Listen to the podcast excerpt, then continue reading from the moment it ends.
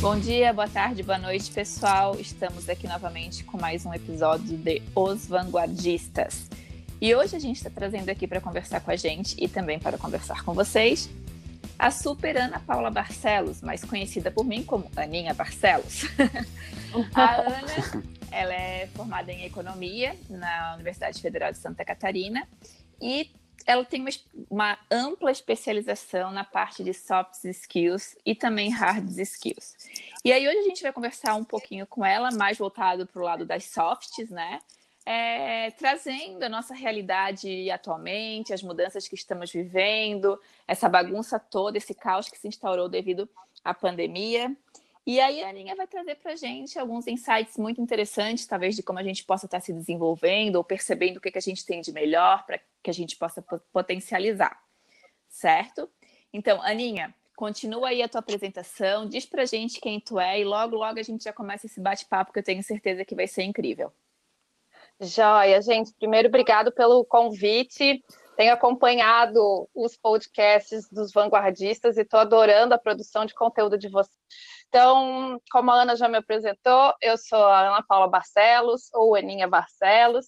Minha é, sou mestre em Xará, é, sou mestre em Economia pela UFSC, e desde o finalzinho da década de 90 tenho focado os meus estudos no mercado de trabalho, e também no desenvolvimento de comportamento empreendedor, né? Então, assim, eu comecei a entender um pouco mais sobre essas soft skills aí dentro desse período aí, final da década de 90, início dos anos 2000, e desde então tenho focado meu ensino, minhas pesquisas sempre dentro dessa área, né? Ou seja, desenvolvendo as nossas habilidades socioemocionais. Ou seja, né, Aninha, quando ninguém falava em softs, tu já estava lá, né? Não estou é, chamando e... ninguém de velha aqui, pelo amor de Deus, não é porque a gente está regulando. É, eu acho que exatamente, eu acho que exatamente, né? Isso já é uma, uma provocação legal, sabe, Ana? Porque se o termo soft skills, na verdade, ele, ele vem lá desde a da década de 60, né? Mas tinha uma outra roupagem, vinha com outro nome, então se falava muito em comportamento empreendedor. Uh, mais tarde, o, na década de 90 ainda, né, o Goleman traz o conceito de, de inteligência emocional, então a forma de como a gente se autoconhecer e regular as nossas emoções, também focado na jornada de carreira e também na vida, né?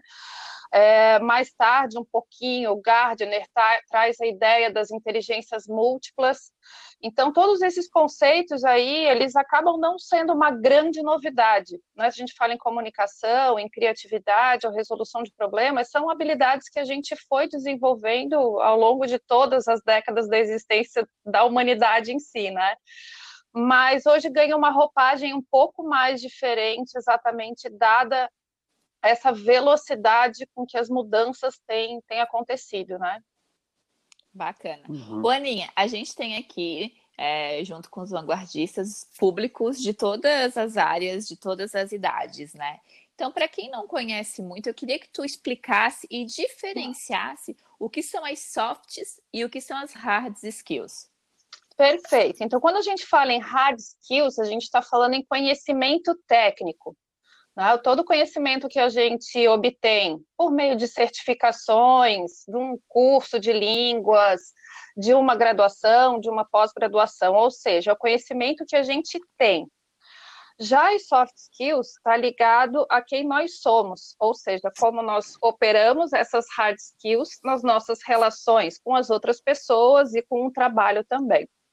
Então, as soft skills, elas não são vistas né, de uma maneira excludente às hard skills. Né? Hoje a gente fala muito em soft, mas em se tratando de mundo do trabalho, a gente precisa sim fazer uma combinação adequada entre a hard skill, a competência técnica, e a soft skill, que é a competência socioemocional. Né? Então, não é uma ou outra mas sim uma e outra, né? Aquele caminho do meio. A gente não uhum. precisa fazer escolhas entre qual habilidade a gente vai desenvolver e sim criar uma cesta de habilidades, né? Uma malinha de ferramentas aí com diferentes habilidades para a gente poder exercer a nossa profissão. Perfeito. Show de bola. E, Ana, é, deixa eu te, te, perguntar uma coisa. É porque, assim, é, a gente que está no mercado, né? Hoje, no meu caso, eu e Pascoal somos empreendedores, mas a gente já teve lá no outro lado de ser colaborador e tal. Independentemente do lado que a gente esteja, a gente, sempre tem que se desenvolver, certo? certo? Mas, às vezes, eu percebo que existe uma dúvida, por exemplo, assim, poxa, quais são as minhas melhores habilidades, né? quais são as minhas softs que eu tenho já mais potencializadas e quais são aquelas que eu precisaria desenvolver, ok? Qual seria a, a melhor forma ou método, não sei como é que vocês chamam, para que a gente identifique quais são as habilidades que a gente tem já potencializada e aquela que a gente precisa trabalhar mais, precisa desenvolver? Perfeito, Ana. É, para a gente pensar em desenvolver as nossas habilidades socioemocionais, o ponto de partida é sempre o autoconhecimento, né? Porque não tem uma prova que meça a nossa criatividade, a nossa adaptabilidade ou a nossa comunicação, que chancele dê um carimbinho de, ok, você está aprovado para ser um bom comunicador, né? Então, da mesma forma que a gente escuta, acho que desde criança, né? Às vezes os pais dizerem a vida ensina. Então é realmente a nossa jornada de vida que vai fazendo com que a gente abra espaço para desenvolver essas habilidades, só que de uma maneira não estruturada. Então, quando a gente pensa em, des em, desenvolver as nossas habilidades, primeiro passo é realmente a gente fazer essa jornada de autoconhecimento, buscar identificar quais são as nossas potencialidades, quais são as habilidades que a gente já traz. Né? Para identificar um pouco isso, a gente fazer aquele exercício de o que, que eu faço com muita facilidade. Né? Muitas vezes você é convidado a resolver um problema e logo você já tem ideias, você já pensa de uma maneira mais aberta, já consegue construir um pensamento crítico sobre um determinado processo ou um determinado mercado e mapear as melhorias. Então, esse tipo de desenvolvimento facilitado dessas atividades mostra exatamente quais são as suas principais habilidades. Né? Se a gente fala, por exemplo, da comunicação, Será que as pessoas entendem o que você quer dizer? Você está lá numa reunião de equipe, você dá uma ideia, será que as pessoas conseguem entender o que você está falando? Ou será que você se abre para escutar o que os outros colegas estão dizendo, ou o que o seu cliente está querendo dizer? Então, é muito mais o autoquestionamento que faz com que essa observação possa ser um pouco mais eficaz. Então, ou a gente pode simplesmente aprender pela dor ou pelo amor, né? Então, a gente aprende Eu pela sempre dor. falo isso.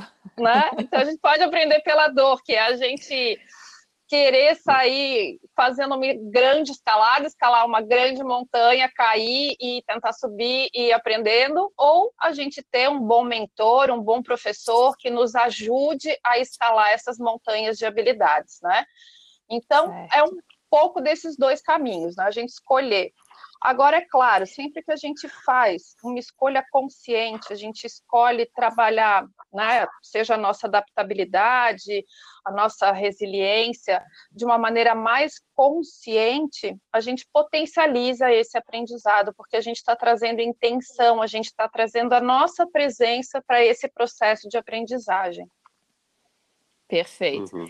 Eu lembro, eu lembro muito assim é, essa questão de tu falar de nós sermos alguém para nos mentorarmos, eu sempre eu sempre fui muito adepta a, esse procedimento. Assim, eu lembro que desde a época que eu fazia graduação de economia, que tu já estava lá no mestrado, eu sempre procurava vocês, o nosso colega Álvaro, Jefferson, aquela galera toda que ficava ali, Sim. e a gente tinha excelentes discussões ali no, no restaurante, a gente ia se desenvolvendo muito ali e construindo um pensamento juntos. E isso eu levei para a vida. E quando eu vim para minha carreira de gerente de projetos, eu fiz a mesma coisa, né? Eu abracei esse universo, mas eu tentei aprender de uma maneira mais é, fluida. Então, eu sempre procurei, sempre tive pode, pode se chamar de sorte, talvez, muita sorte em conseguir fazer com que esses meus mentores é, acreditassem nos meus ideais e, e me ajudassem a aprender. Então, por exemplo, nessa jornada de gerenciamento de projetos, eu tive muito do meu lado pessoas como Finóquio, que é um nome do gerenciamento de projetos nacional e internacionalmente. É, tive apoio de outros grandes é, gerentes de projetos que são extremamente conhecidos, eu acho que isso vale muito a pena, porque a partir do momento que tu tem alguém para te mentorar, tu consegue de uma forma mais fácil ter acesso às informações, porque os caras já estão mais desenvolvidos do que você, isso é um fato, e ao mesmo tempo tu tem a capacidade e a humildade de perceber que tu precisa dessa ajuda. Perfeito, né? é verdade, Ana. é bem, é bem esse caminho, né? Então, quando a gente fala entre né, as soft skills, que a gente tem uma lista gigante, o Fórum Econômico Mundial ele elenca 10 soft skills, mas se a gente vai para a lista da OCDE, pelas pesquisas do LinkedIn, essas habilidades elas vão se ampliando, né? E, e, quando a gente está observando, né, mercado de trabalho hoje, que é cada vez mais flexível, que demanda um profissional que seja multipotencial, ou seja, já não tem mais né, a necessidade daquele sujeito que é específico, que é especializado em uma temática, um único tipo de conhecimento, né, mas sim de vários conhecimentos e combina esses conhecimentos de uma maneira diferente. É, a gente vê essas mudanças acontecendo de uma maneira cada vez mais acelerada. Então, se a gente vê que o mundo, bom, o mundo sempre mudou, sem dúvida alguma, o que muda agora é a velocidade. É, Tem-se estimativas de que a cada cinco anos, 50% do que a gente aprende fica obsoleto. Então, todas as hard skills que a gente desenvolveu, em cinco anos, todas não, né? Mas metade delas vão ficar obsoletas. Isso significa Fiquei que a gente precisa precisa continuar agora, aprendendo. Fiquei preocupada. Ah, eu acho Nossa. Igualmente. Mas a gente para para pensar. Ah, Mas a é. gente para para pensar, né? É, eu lembro quando eu comecei a trabalhar com empreendedorismo, as empresas contratavam para fazer planos de negócio. O plano de negócio era algo gigantesco, né? Eram relatórios de 100, 200 páginas. Hoje a gente usa um Canvas. Então, quer dizer, isso é uma uhum. mudança. Né? Então, assim, então, uhum. então sempre está mudando, então a gente vai alterando, e a gente não parte do zero, a gente parte de tudo aquilo que a gente já sabe. Então, a gente trabalhar essa outra habilidade que é o aprender a aprender. Né? Então, a gente se permitir ser uhum. é, um eterno aprendiz. Né? Tem um conceito aí de é, long life learning, né? que é a necessidade da gente estar tá em constante capacitação. Mas a gente sim, eu acho que esse é um, um passo muito importante, Ana, da gente ter esse desapego da necessidade do saber tudo, né? Que é um pouco da construção ainda né, voltada aí desde a primeira, segunda e terceira revolução industrial. Então, uhum. hoje a uhum. gente tem esse espaço muito lindo e muito amplo, que é a gente tem a permissão de não saber. Então, se alguém ainda uhum. precisa dessa permissão, essa permissão está dada, a gente não precisa saber de tudo, a gente nunca vai saber de tudo, exatamente porque tudo está em constante mudança, né, em permanente. Então, uhum. a gente fazer essa jornada né, de se conhecer, de se esvaziar dessas grandes certezas, da gente se permitir ser um eterno aprendiz. Então, isso faz com que sim a gente consiga se adaptar, adaptar melhor às mudanças, né? Então, Mesma coisa a gente pensar, poxa, quem não? Começou janeiro Sim. lá planejando um 2020 de um jeito e agora a gente está vivendo de outro. Acho então, que 99,9% da população. Se não mais, né? Então, se a gente, se a gente simplesmente fica estagnado, bom, não estava no meu planejamento, agora não vou fazer nada, não, a gente precisa né, saber se adaptar, né? E uhum. essa adaptação ela vem muito no sentido de, ok, não sei o que fazer. É dar uma pausa, não sei, aceitar o não Exato. saber, né? Oh. Certo. Perfeito, perfeito isso que tu traz. A, a, gente que trabalha muito inserido no mercado de tecnologia, a gente percebe o, o quanto fica obsoleto o aprendizado nessas hard skills, né? Que, tipo, a cada dois anos tem uma evolução de tecnologias e aquela tecnologia que estava em alta dois anos atrás hoje não está mais e consequentemente esses profissionais acabam tendo que se reinventar a todo momento, né? É, e aí eu acho, eu acho, que é onde a gente entra com a, a, as habilidades que às vezes ficam deixadas de lado por muitos profissionais da, da, da, da desse segmento de tecnologia muitos profissionais ficam presos muito mais às atividades técnicas do que propriamente se desenvolver nas habilidades mais comportamentais, que é o que tu traz aí das soft skills. É, a gente, dentro da Plátanos, é, o nosso processo de seleção, a gente, não sei se é uma característica nossa, mas a gente sempre leva mais em consideração as, as soft skills, né?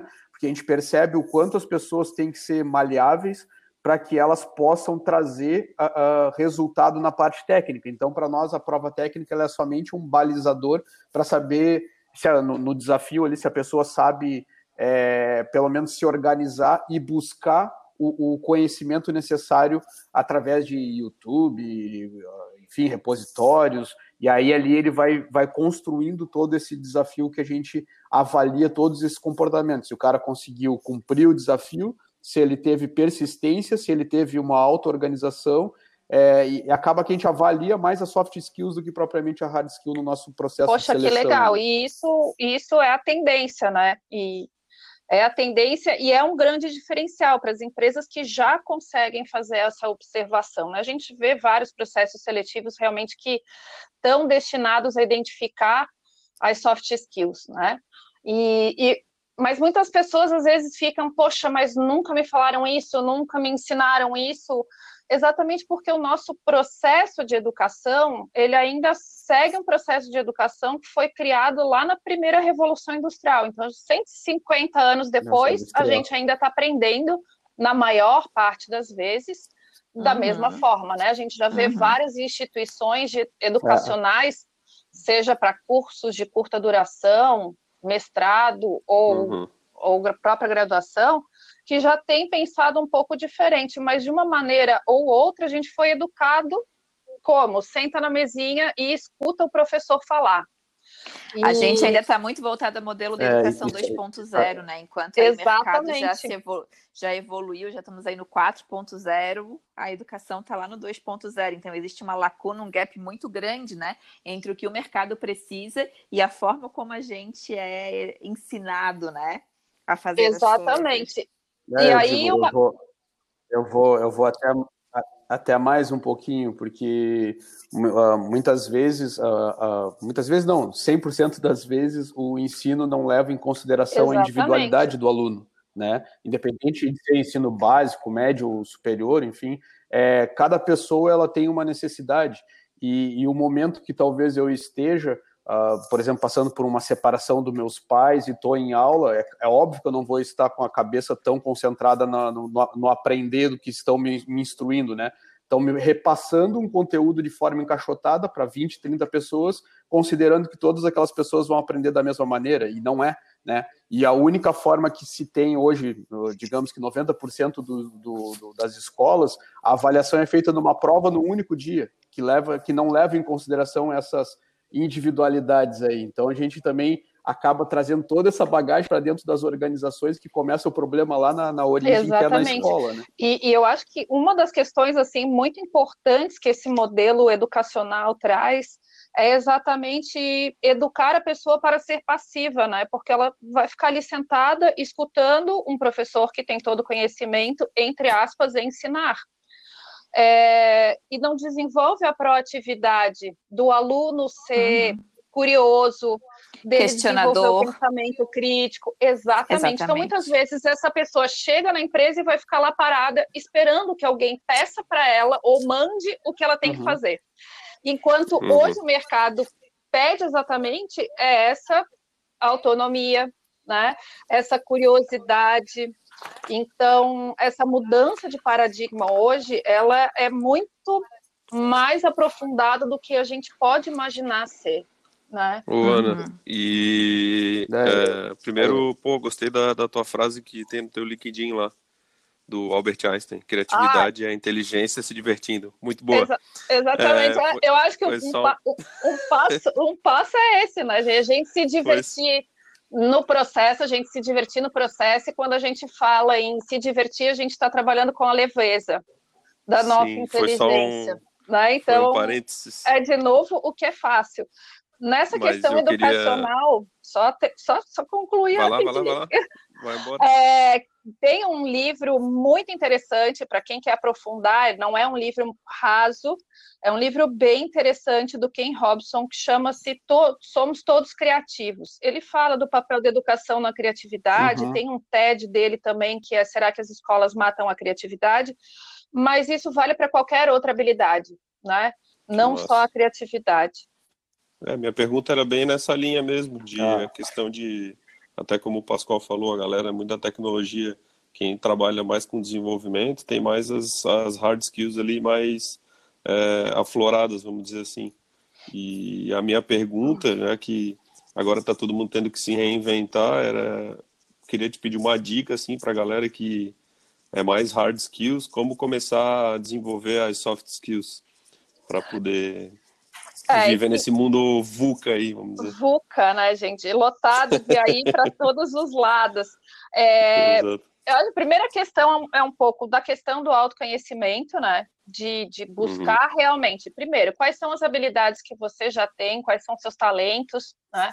Identificar em qual é sua área de atuação e nessa área de atuação quais são as habilidades mais importantes. Então, muitas vezes as pessoas saem, saem fazendo um monte de curso, é, despendem recursos financeiros, despendem tempo, muitas vezes para desenvolver habilidades que a pessoa já tem e que o mercado não, não tem tanta necessidade, em vez de estar tá focando naquilo que o mercado precisa e que talvez eu, mesmo tendo ou não tendo, eu posso buscar desenvolver um pouco mais, né? É, então, tem um, tem um outro livro também bem interessante sobre esse tema, que é A Chegada dos Robôs, né? Fala né, subtítulo dele é um guia de sobrevivência para seres humanos se beneficiarem na era de, auto, de automação. Então, fala muito dessa diferença entre hard skills, soft skills, e traz várias, vários exercícios, inclusive, né, de, de como a gente pode estar trazendo essa reflexão de quais são as habilidades que eu tenho e outras que uhum. eu posso desenvolver também. Para quem não é uhum. é tão chegado na leitura, é, tem uma plataforma que foi desenvolvida aqui em Floripa mesmo, uma startup de Floripa, que se chama Perfil PSK, que é de Perfil Soft Skills. É, tem um questionário, lá você entra, acessa o site, preenche um questionário, e ali ele já te dá, por base, né, em função de algumas perguntas, ele já te dá um breve resumo ali das tuas principais soft skills, com base naquelas 10 elencadas pelo Fórum econômico mundial. É, então, Nossa. hoje, a gente tem muita, né, assim como o PSK, é, como livros, como mentorias, acho que tem vários caminhos. Né? O primeiro deles é sim a gente tomar consciência da, uhum. da importância da gente desenvolver. Né? Então, quando a gente coloca uhum. a intenção de desenvolver essas habilidades socioemocionais, é, não tenho dúvida que tem muitos trabalhos legais sendo realizados e que podem ajudar quem precisa. Ô, Aninha, eu quero fazer uma pergunta agora. É o que eu, é, talvez seja assim fazer um pouco de papel de advogado do diabo, sabe? E eu quero. eu gosto. eu quero... tá. Por exemplo, assim, uh, algumas pessoas têm, obviamente, soft skills altamente desenvolvidas, né? E, e, isso faz com que ela consiga atingir os seus resultados, se ela tem também uma parte técnica ali é, equivalente, com muita facilidade. Geralmente ela consegue chegar a atingir o objetivo dela. Mas eu, às vezes eu me pergunto, porque sabe que eu tenho estudado um pouquinho de neurociência, a gente vem conversando Sim. ultimamente, né? E a neuro também traz para a gente essa questão das, das, softs, né? Da gente poder conseguir entender o comportamento. A gente primeiro se conhece para poder entender o comportamento do próximo, né? Sim. E aí, muitas vezes, quando a gente pega alguém que não tem tanto desenvolvido assim esse lado mais soft, a gente consegue devolver para ele, muitas vezes, algo negativo que ele está tentando jogar para gente. Certo? Tá. E aí a minha pergunta vai assim, ó, até que ponto é, a gente veste uma máscara? Fui profunda agora, tá? Tá. Opa, só Qu fui. Quando temos soft skills altamente desenvolvidas e até que ponto é saudável manipular? Eu acho Questão que de ética, vamos dizer. Isso, eu acho que nenhuma, não tem nenhum benefício em a gente tentar manipular, né? Então, ah, vamos supor, eu tenho uma comunicação bem desenvolvida, uma arte de argumentar bem desenvolvida. Usar essas habilidades para o mal, vamos dizer assim, né? É, é como qualquer a história do super-herói e do vilão. Todos os dois têm superpoderes.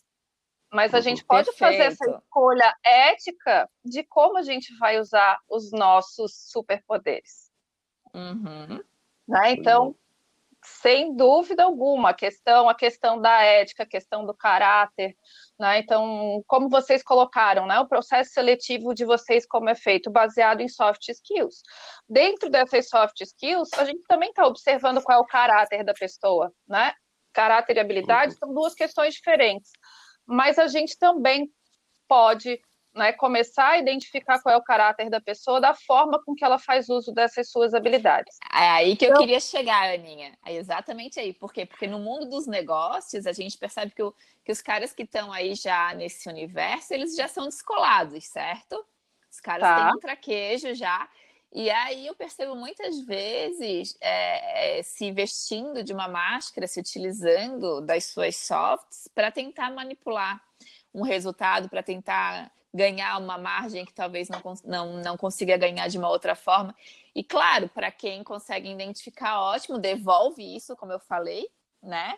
Sim. Mas para quem não conhece, acaba caindo numa grande cilada, né? E aí a gente tem uma série de desapontamentos e de. É é, como é que eu posso dizer, de desapontamentos mesmo, de insatisfações que às vezes acaba se deixando de gerar algo que seria muito produtivo e duradouro devido à manipulação, assim, de, de tentar chegar num resultado que beneficia a si próprio, né? Era exatamente uhum. aí que eu queria chegar, tu chegou exatamente no ponto que eu queria chegar. Joia, eu, eu acho que assim, ó, e aí eu acho que entra de novo o reforço da importância das habilidades socioemocionais, né? Se a gente pega dentro desse contexto, né, a empatia, então, ok, eu estou olhando aquela pessoa que está se fazendo para poder alcançar o objetivo dela, mas de uma maneira escusa. É, é a gente aprender, né, na escutativa também é a observação. Né? E aí é o observar e não julgar. Ok, ele está interpretando o papel dele. Agora, se eu compro esse papel, que parte minha está tendo a necessidade de aceitar essa, entre aspas, manipulação do outro, né? Pode uhum. ser uma necessidade de ser aceito, pode ser um medo de não dizer não, né, para dizer não, né? Então, de novo, a questão uhum. do autoconhecimento e da autoestima, de você reconhecer. É, e eu acho que quanto mais, acho não, tenho certeza, quanto mais a gente se conhece, não só a luz, mas também a sombra, a gente uhum. também vai criando um olhar um pouco mais apurado para também olhar a luz e as sombras no outro.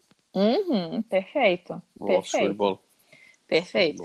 E, e, eu acho que é exatamente isso mesmo, assim, que não tem como a gente procurar desenvolver habilidades, né, sem, sem primeiro conhecer a si próprio, né, sem entender quais são uma, quais são as suas falhas e quais são as suas qualidades, né? A gente Sim. também tem que assumir para si próprio que a gente tem muitas falhas e precisa desenvolver. E o mais impressionante, e o que eu gosto tanto, e o que me faz gostar tanto desse tema, é que ele vai muito assim, é, alinhado com essa questão da ética. Porque existe hoje um. A gente está vivendo uma turbulência e a gente sabe disso, alguns valores vêm se perdendo de uma forma muito violenta, vamos dizer assim. E mesmo que a gente venha plantando devagarzinho essa sementinha de se desenvolver e junto consigo trazer essa toda essa parte ética de valores e tal, a gente acaba conseguindo aos poucos e construindo é, um, um, ambiente, né? Um, como é que eu posso dizer? Trazer um ecossistema mais saudável, né? Essa palavra hoje que todo mundo está falando assim, um ecossistema mais saudável, porque a gente tem que realmente é, trazer para junto dos nossos desenvolvimentos toda essa parte da ética, da filosofia, dos soft skills, porque a gente não vai conseguir perdurar muito tempo se a gente não começar a olhar com carinho esses temas. Né? A gente está numa fase de transição, para quem acompanha aí 2020, está sendo a prova disso, né? que aquele velho mundo já era. Ou as Exatamente. pessoas se atentam para essas novas habilidades e possibilidades, ou elas é, não tenho muito medo em dizer que são meio que fardadas ao fracasso, assim, sabe? Porque essa nova era pede muito esse tipo de desenvolvimento. Então, acho bem legal os vanguardistas estarem trazendo aqui essa contribuição também, junto com a Ana, de saber que a gente precisa desenvolver as nossas habilidades, mas que junto com elas é preciso pensar, sim, em toda essa parte ética, de fazer o bem, de saber diferenciar o que é certo e diferenciar o que é errado. Perfeito, é isso mesmo, Ana. É, tem um, uma, uma, um meme né, que diz que nós somos contratados pelo LinkedIn, pelas nossas hard skills, e demitidos pelo nosso Instagram, pela nossa Eu já vi isso aí. fundamental, né? É, é, uma frase, eu, eu, eu, fiz uma adaptação que eu digo que contratamos adultos e formamos adolescentes. É, mais ou menos assim também. Mas só que eu acredito que o mesmo vale para as empresas, né? Uhum. Só que quem vai contratar ou demitir uma empresa é o consumidor. Então, uhum. a gente vê muitas vezes, né? A empresa tem, e o consumidor, seja cliente interno, vou pensar aqui cliente externo, tá? Os clientes de uma maneira geral. Então, muitas vezes, as empresas têm lá uma visão linda estampada numa camiseta, na parede, né, na tela de todos os computadores da empresa, mas não é a prática.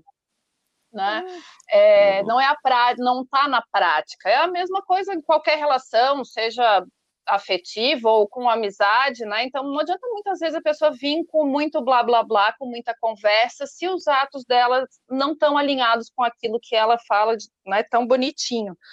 É, então é sim, né? É sim, a gente está alinhado com uma palavra já está meio batida, mas é essa mesmo, com um propósito, né? Ou seja, o propósito no sentido de eu faço de propósito, eu faço por querer, eu faço de maneira consciente o que há de melhor em mim, seja uhum. um indivíduo ou seja uma empresa. Então, muitas empresas ainda estão né, presas dentro daquele ecossistema, ou seja, uhum. um sistema inteiro arraigado no ego, né, na disputa por poder, é, e essa mudança que a gente vive hoje, né, acelerada pela pandemia, ela pede exatamente o eco, esse ecossistema, né, que possa ecoar o coletivo, ecoar o desejo da coletividade. Então, isso uhum. sim é, é, uma mudança de paradigma muito grande. Sim. Né? É, é muito grande. Se a gente para para pensar, a gente saiu lá do, do, mercantilismo, das relações baseadas e ordenadas pela igreja e pela monarquia, e a gente está nessa construção hoje que é guiada pelo mercado, né, pela mão invisível do mercado, como diria Adam Smith. Adam Smith. Mas só que assim, a gente não pode ficar preso nisso para sempre, né? E a gente vê que já tem muitos movimentos e aí, gente, é muitos movimentos mesmo, sabe, de empresas indo ao encontro desse espaço, né, mais próximo a uma consciência mais humanizada seja uhum. na relação com o seu colaborador, seja na forma como ela produz seus bens e serviços, né?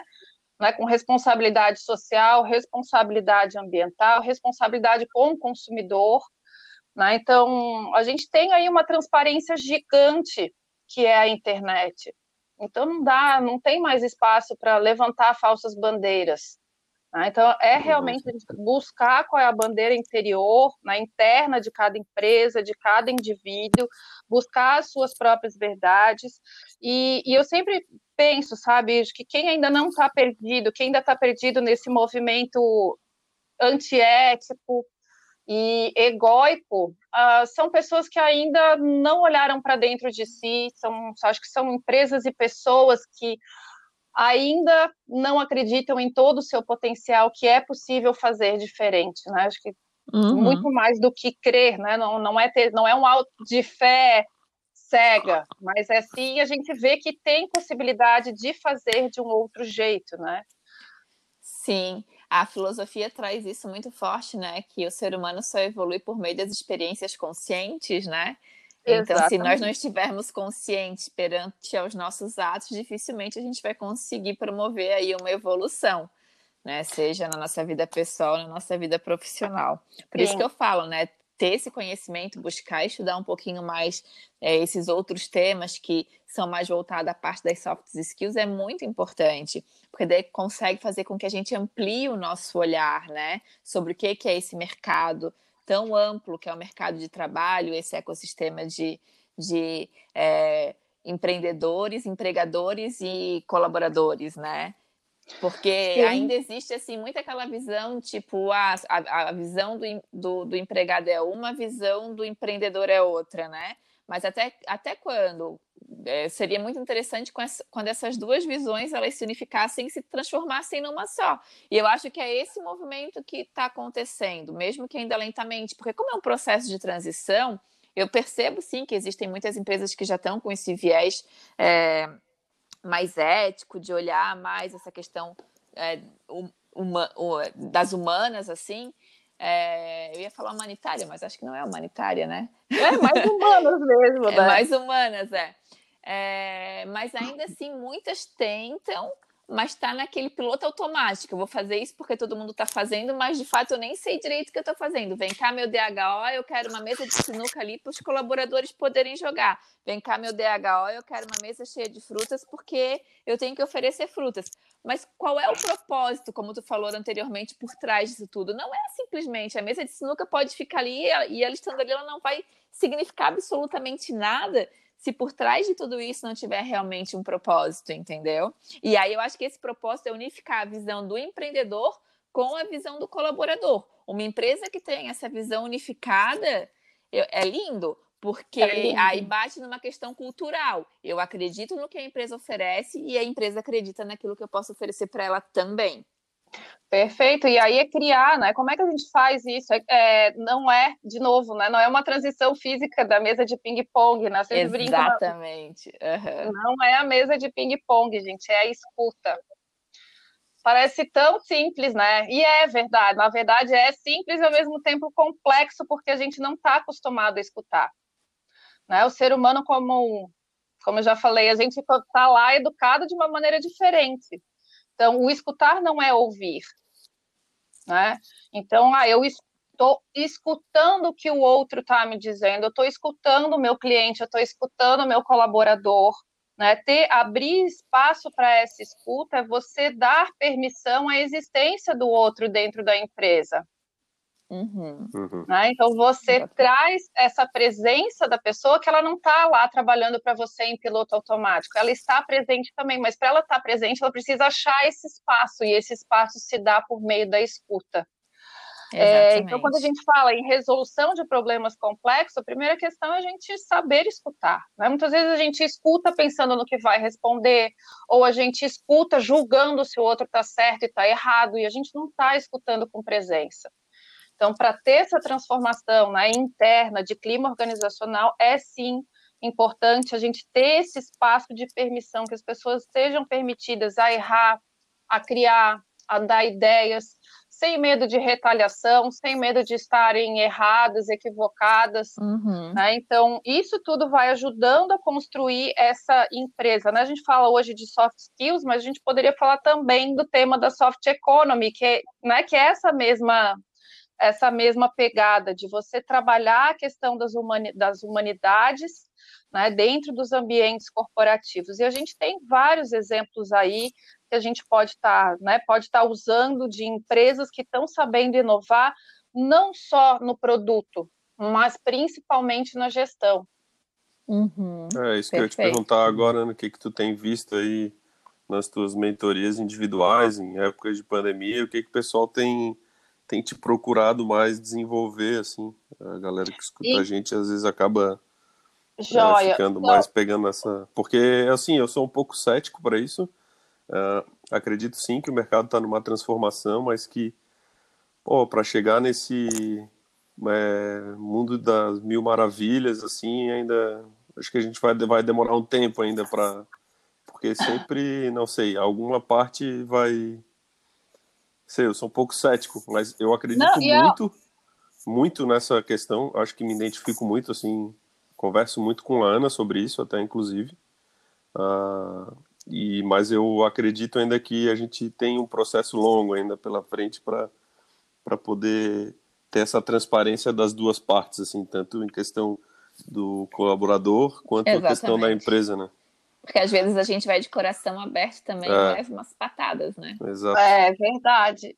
Mas uhum. eu acho que eu acho também, eu não acredito que seja uma transição é, que vá acontecer de curto prazo. Né? A gente tem aí, como, como a gente estava falando antes, né, um papel de educação, então né, quantas gerações ainda estão presas neste modelo do uhum. ego, né? Do uhum. ecossistema.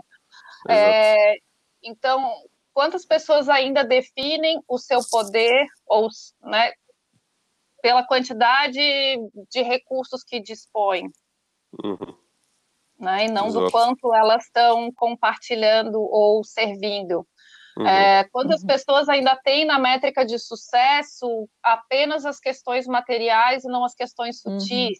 Não que as uhum. materiais não sejam importantes, bem pelo contrário, a gente está né, tá num mundo onde a gente precisa de recursos materiais mas com certeza eu acredito que é uma jornada. Né? Se a gente analisa historicamente, os períodos de transição duraram muitas décadas.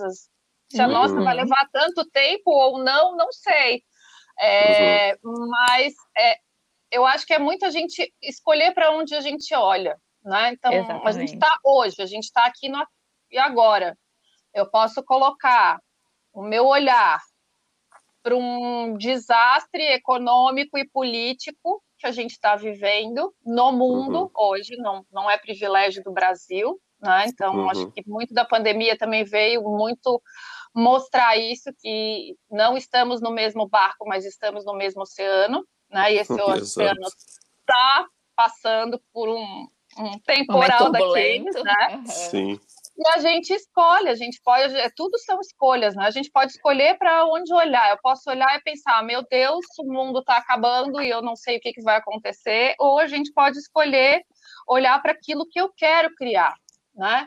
E aí a gente olha de novo para a questão humana. Nós, enquanto raça humana, nós sempre fomos criativos. Nós somos, sempre criamos as realidades que nós desejamos. Então, essa habilidade, nós somos os únicos animais que têm, de sermos uhum. capazes de criar o futuro que a gente deseja. Talvez Muito ele não bom. aconteça da forma certinha, né? Porque com certeza a gente está uhum. lidando, não é só com o ego do mundo, a gente está lidando com o nosso também.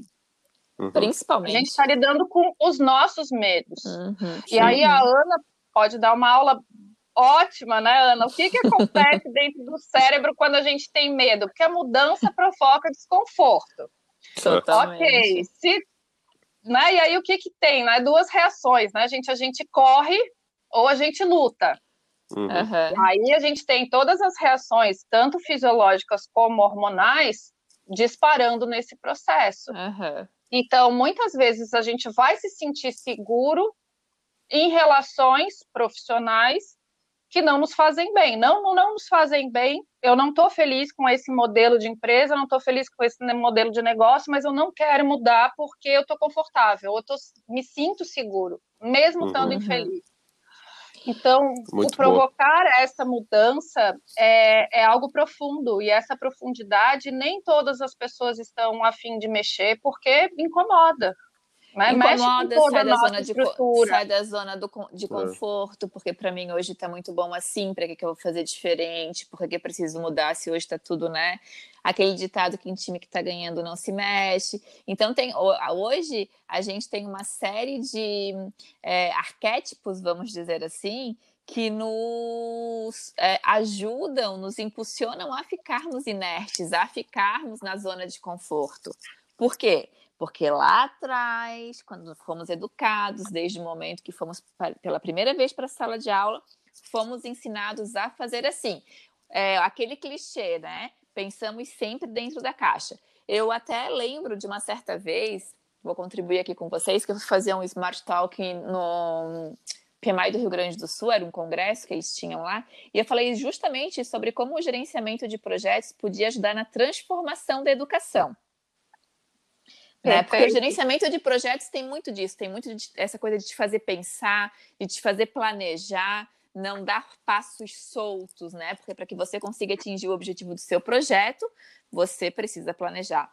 E aí eu lembro que a primeira provocação que eu fiz, eu coloquei uma, numa tela um peixinho dentro de um aquário, desses aquário bolinha de beta, olhando uhum. para o oceano. Uhum. Fomos educados exatamente como esse peixinho. Né? Um exatamente. peixinho dentro de um aquário, olhando para o oceano, sendo que o lugar que ele deveria estar era nesse oceano. Uhum. Entendeu? Então, a partir Sim. do momento que a gente já entende isso, isso já é uma provocação que nos torna, já nos deixa incomodados. Já dá lá um ziriguidum, já dá uma coçada, entendeu? E aí, quando começa a ser provocado por esse tipo de questionamento, tu começa a entender as tuas forças e as tuas fraquezas. Aí entra o que tu falou, né, Ana, sobre a questão do medo, que o medo ele te ajuda a ficar inerte mesmo. É que na realidade a gente, uh, uh, voltando ali o exemplo do aquário, nós nascemos criativos, Total. né? E somos moldados a não ser e não e somos moldados a não ser criativos no momento que a gente é Exatamente. é podado. É, se, a, até, até mesmo com a educação em casa. É, eu tive a experiência de, de, de, passar por uma formação de três filhos e cada um com suas características, mas todos eles aprendem com a experimentação, todos eles aprendem com a sua própria criatividade. Desde o momento que vai caminhar, é a criança que vai se levando, vai cair, vai levantar, vai tentar novamente até ela conseguir engrenar e aquilo virar costume, né? Então daqui a pouco ela está correndo, né? Daqui a pouco ela está pulando. Então, tudo isso é baseado em experimentação.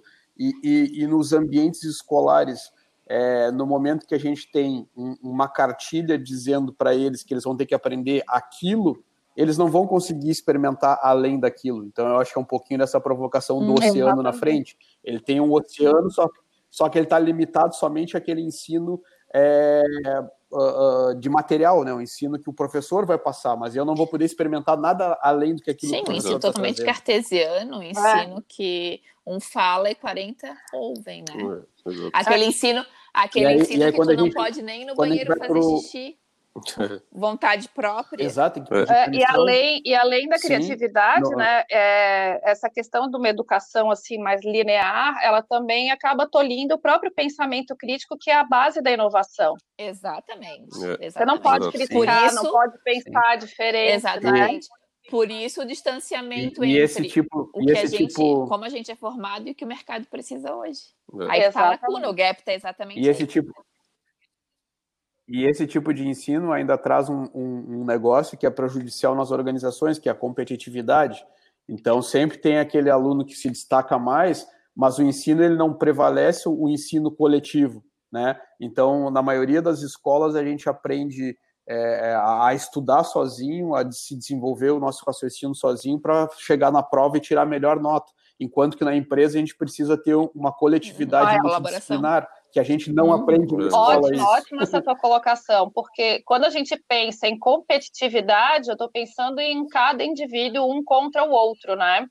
Uhum. E, e, e, e, esse indivíduo, ele talvez ele não vai desenvolver o que é melhor nele já. Ele vai desenvolver o melhor em comparação ao outro. Então, a competição é um constante estado de comparação. Você não leva o melhor de você, você leva aquilo que precisa para ganhar do outro.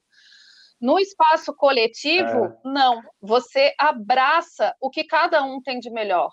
Porque é como se a gente estivesse montando um quebra-cabeça. A coletividade, ela, né, um ambiente colaborativo, coletivo, ele abre espaço para que cada um leve aquilo que tem de melhor, porque aquilo que ele tem de melhor é diferente do que o outro tem. E aí a gente tem uma complementariedade de habilidades. Você não precisa ter todas, você não precisa saber tudo. Né? Por quê? Eu... Porque você tem um apoio de que o outro sabe o que você não tem. E aí é uma troca, você tem o um espaço de troca. Então, quando a gente para e pensa, né, hoje várias empresas simplesmente parando ou fechando, não dando conta de resolver seus problemas nessa época de mudanças, a gente vê muito muitas fechando em função disso, né, de não ter esse espaço coletivo. Uhum. E eu acho, que a Ana, sem, eu acho que a Ana, é, sem querer, a Ana, sem uma, querer, uma... deixou a dica de um milhão de dólares aí. Principalmente para quem nos ouve e é líder. Porque a partir do momento que o líder tiver a delicadeza e a sutileza de entender que ele precisa é, entender quais são as habilidades da sua equipe e delegar, deixar com que eles contribuam e colaborem com a construção, aí é lindo. Entendeu? É, é uma, uma coisa que, voltando um pouquinho nessa competitividade, acaba que muitas empresas é, adotam um sistema de meritocracia. Eu sou totalmente é, desfavorável ao ambiente organizacional que traga muito esse, essa questão, porque querendo ou não, tu gera uma competição é, que não é sadia entre os funcionários, né? em alguns momentos vai ter alguém que vai se desempenhar e esse desempenho desse cara vai ser relacionado a uma parte financeira. É, isso vai gerar um desconforto tanto para essa pessoa que foi premiada por ter tido um desempenho talvez que naquele momento melhor do que os demais, porém lá na frente talvez ele não tenha mais e isso venha a desmotivar ele, né? Então é, um, é um, um modelo que eu não acredito. É, é minha, né? E, e desmotivar gente... os outros que não conseguiram também, né? Exato. É, Exato. Às vezes ele é, um, é ele é um, 10 ele é um, ele é um modelo que funciona para 10 reais a menos na venda, ele vai pensar, poxa, todo o esforço que eu tive, né? Exato. Uhum. E, e é aquele negócio, né? Porque é, ele vai uh, satisfazer um mínimo da empresa e vai desmotivar uhum. a grande maioria, porque ele beneficia somente uma parte da empresa. 10, Exatamente. Então, de novo, oi. Não, pode finalizar depois eu. Não, de novo aí, né? A gente está. Por quê? Porque a, esse tipo de atitude ela está de novo no ecossistema. Né? Você está trabalhando com o ego uhum. do outro uhum. e não com a construção coletiva, né? O, a ecolo, o eco de ecologia é isso, que somos todos um sistema. A gente depende de tudo e tudo depende da gente. Uhum. Exatamente. É Aninha, e para a gente finalizar, porque já estamos aí nos 50 minutos, parece que foi a 10 que a gente começou a conversar, eu ficaria aqui uma noite inteira conversando, eu Verdade, acho. Verdade, o papo tá bom. o papo tá bom. É, dá uma dica valiosa aí, a gente costuma dizer que é dica de um milhão de dólares, né? Eu acho que você já deixou algumas aí pra gente. É, para o pessoal que pretende se desenvolver, principalmente nessa parte das soft skills. E também deixa teus contatos para quem quiser te encontrar, onde te encontrar, como fazer para conversar com a Aninha, de repente para querer uma mentoria aí para poder se desenvolver também. Tá bom? Joia, de tá antemão, tá já digo que foi um enorme prazer ter você aqui conosco. Foi maravilhoso. Estou muito feliz por teres aceitado o convite também, porque és uma pessoa incrível e até para quem está nos ouvindo agora, eu falei isso antes da gente iniciar, abrir o áudio né, para a gravação dos vanguardistas. O conteúdo que a Ana Barcelos trouxe aqui para a gente definitivamente não é um conteúdo raso. A Ana realmente estuda muito, ela aprofunda muito o conhecimento dela, ela mergulha naquilo mesmo. Então, fiquem seguros, todos que estão nos ouvindo, que o conteúdo aqui realmente é embasado nos melhores é, pensadores né? Boa. Que diz respeito a esse tema. Mas vai lá, Aninha, dá a tua dica e fecha aí pra gente como as pessoas podem Joia. te encontrar. Então, assim, o que, dica que eu posso dar, gente, é quando a gente pensa em desenvolver soft skills, né? A gente falou bastante aqui de mercado de trabalho, de carreira, mas a gente desenvolver as nossas habilidades humanas é sim a gente também se tornar um melhor ser humano. Então, a gente, primeiro, minha dica, a gente não se resumir ao nosso cartão de visitas, não se resumir ao que a gente faz, né? Todos nós somos muito mais do que isso e temos muito mais contribuições para dar em todos os ambientes em que a gente circunda. Então, quando a gente fala de novo né, em desenvolver essas habilidades, primeira questão é estar presente, né? Ter essa intenção, essa, esse desejo de se apaixonar por si mesmo porque só assim a gente consegue olhar com os olhos brilhantes né, no, no, espelho e achar aí os nossos maiores tesouros, as nossas melhores habilidades. Então, todos nós somos criativos, todos nós somos adaptáveis, a diferença está em desenvolver essas habilidades de uma maneira consciente, né, intencional, colocar a nossa intenção em nos tornarmos melhores do que nós já somos, porque todos nós já somos excelentes pessoas, né? É, então, dentro dessa, dessa temática, eu tenho desenvolvido projetos de, de, de cursos, né? Cursos em empresas, cursos, treinamentos. Atualmente estou dando só online e tenho atendido várias pessoas para mentorias individuais, né? A pessoa se sente mais à vontade também para trabalhar as suas habilidades e recebe, é claro, aí uma atenção dengo especial, eu brinco, né? Então, eu construí essas jornadas de, de mentoria também baseada em várias teorias novas, né? A gente tem aí a comunicação não violenta, a teoria U, do Otto Scharmer, que para quem não conhece, dá um Google e vai atrás, porque tem um material riquíssimo e excelente para trabalhar a colaboração dentro das empresas, é, reunir conceitos de das seis disciplinas, seis Ds, então tem um material bem rico e bem interessante aí para poder fazer essas mentorias personalizadas. Então, meu contato é no LinkedIn é Ana Paula Barcelos e no Instagram é arroba ana.barcelos p.barcelos. E o meu e-mail é anapaula.barcelos, com dois L's, arroba gmail.com. Então, quem quiser dica de livro, trocar uma ideia, estou sempre aberta aí, basta me procurar. Valeu, Aninha. E agradecer, Pô, gente, agradecer o convite, adorei o bate-papo. Também, Aninha. Beijo. Beijo. Tchau.